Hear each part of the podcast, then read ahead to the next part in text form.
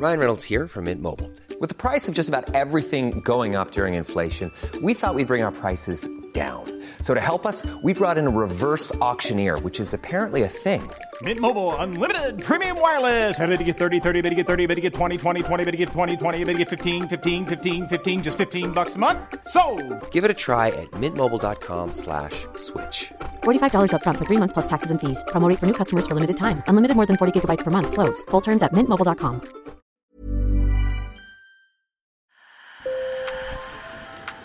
Bonjour. Hello. Hola. Marhaba sur le fil, Le podcast d'actu de l'AFP. des nouvelles choisies pour vous sur notre fil info. Guerre en Ukraine, crise énergétique, changement climatique, l'actualité est souvent un peu déprimante.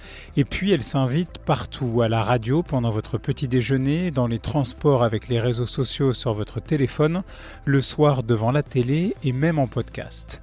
Alors face au flux d'informations, il y a de quoi être un peu épuisé. C'est le cas de plus d'un Français sur deux selon une étude de la Fondation Jean Jaurès. Il souffre de ce qu'on appelle la fatigue informationnelle. Alors comment lutter contre ce phénomène? C'est notre épisode du jour. Bienvenue dans Sur le fil. Sur le fil. Cette fatigue informationnelle, elle touche même ceux qui racontent l'information, les journalistes. Amanda Ripley, une journaliste américaine, a écrit une tribune dans le Washington Post pour partager son secret. Elle a arrêté de s'informer depuis des années. J'ai donc lancé un appel à témoignage et une jeune journaliste de 27 ans m'a répondu. Elle préfère taire son nom et ne pas faire entendre sa voix. On vous lit un extrait de son témoignage. Ça fait 4 ans que je suis journaliste et suivre l'actu m'est difficile, comme si j'avais fait une overdose. Comme je bosse pour un média scientifique, je ne regarde plus que l'actu science et j'ai réussi à m'échapper du reste. Mais le contre-coup, c'est de sentir une certaine culpabilité à ne pas être au courant de ce qu'il se passe dans le monde et en France. Pour Pauline Amiel, maîtresse de conférences en sciences de l'information et de la communication, ce niveau de fatigue informationnelle devrait alerter.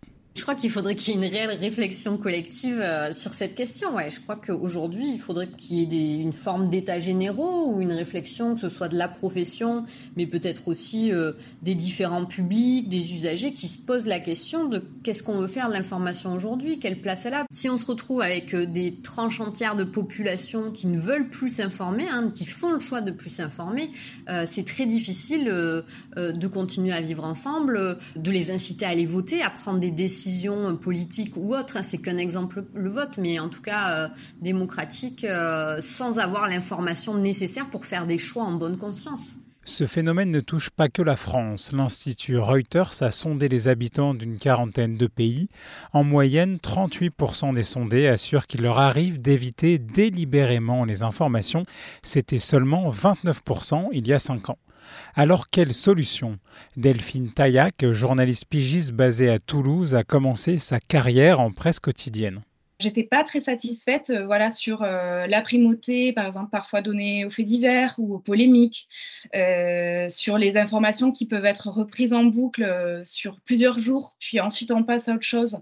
Et je me disais que presque, voilà, je m'étais peut-être trompée euh, sur ma vocation de journaliste. Et à ma petite échelle personnelle, euh, j'essayais d'équilibrer un petit peu ça, j'essayais de, de traiter un peu des actus euh, du côté de l'environnement, du social. Et un jour, j'ai découvert que des journalistes avaient posé ce constat-là d'un problème de traitement de l'actualité et qu'ils avaient carrément théorisé ça euh, sous le vocable de journalisme de solution. Le journalisme de solution, Delphine Taillac le pratique depuis environ 6 ans. Parfois, on dit que c'est un journalisme euh, à deux yeux. Moi, j'aime bien plutôt employer la- le mot de journalisme de réponse. C'est vraiment aller enquêter sur des réponses apportées à des problèmes de société. L'idée, c'est de trouver des réponses qui soient convaincantes, qui soient euh, crédibles. Voilà, j'ai continué de croire dans mon métier de journaliste. Ça m'a, ça a vraiment éclairé euh, ma pratique. Elle a cofondé Antidote, un collectif qui met en avant la pratique du journalisme de solution. Récemment, on a enquêté sur la question des violences obstétricales.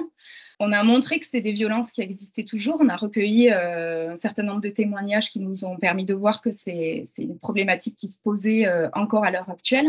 Et on a allé voir bah, des médecins, des associations qui travaillent à euh, répondre à cette problématique-là. Donc, c'est par exemple un médecin qui a ouvert une consultation euh, pour parler d'éventuelles de, violences obstétricales qu'auraient subi des femmes. Et ensuite, ce que fait ce médecin, c'est de porter à la connaissance de, de, son équipe médicale pour améliorer les pratiques. Pauline Amiel, que vous avez entendu plus tôt, a écrit un livre sur le journalisme de solution. Je pense vraiment que, que ce, ce traitement différencié de l'information et que d'essayer d'apporter un peu plus qu'un constat, ça peut participer à réconcilier euh, euh, le public avec, euh, avec ces médias. Elle détaille les critiques qui peuvent être parfois adressées à l'exercice du journalisme de solution. la première, c'est de dire que ça va être un journalisme qui enjolive trop la réalité et qui du coup peut avoir tendance à proposer un peu des solutions euh, euh, sans nuance finalement, alors qu'on on comprend bien qu'il n'y a pas une solution pour résoudre euh, voilà des problématiques très importantes évidemment, mais que ça va être plusieurs solutions. Bon, ça c'est la première euh, critique. Il y a une autre critique qui euh, euh, qui dit que le journalisme de solution pourrait être un peu trop proche de la communication ou de la publicité, dans le sens où parfois on peut choisir de mettre en avant une entreprise ou, une solution, mais du coup sans nuance non plus. Et le dernier type de, de critique, c'est de dire que le journalisme de solution peut avoir tendance à être trop militant, trop engagé dans la solution. Et notamment, certains médias qui se revendiquent du journalisme de solution ont aussi cette volonté, cet engagement euh, dans euh, la résolution notamment des problématiques autour du climat. Je lui ai demandé s'il y avait un risque que le journalisme de solution s'éloigne parfois un peu trop des faits. Mais je sais pas. Moi, je suis pas persuadée parce que les faits, c'est quand même une construction journalistique un organisme qui euh, promeut le journalisme de solution euh, euh, ailleurs en Europe, en France, qui dit que le journalisme de solution, c'est rééquilibrer le regard sur l'actualité justement, et que le, journalisme depuis des décennies a tendance à avoir à regarder que le côté négatif. On, on regarde juste d'autres faits et on les regarde d'autres façons. Et ça, je pense que c'est intéressant de dire que le monde il n'est pas monolithique, quoi. Et vous, si vous avez des idées ou des suggestions à propos du traitement de l'actualité, n'hésitez pas, on adore vous lire. Envoyez-nous un mail à podcast au Sur le fil revient demain, je m'appelle Antoine Boyer, merci pour votre fidélité, bonne journée.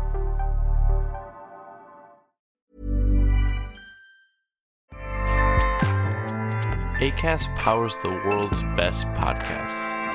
Here's a show that we recommend.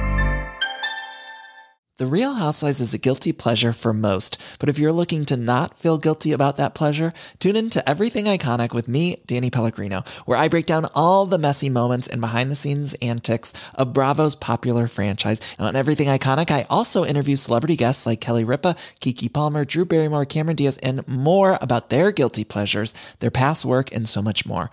So if you're pop culture obsessed and find yourself watching way too much reality TV like me, tune in to Everything Iconic with Danny Pellegrino wherever you listen to podcasts. ACAST helps creators launch, grow, and monetize their podcasts everywhere. ACAST.com.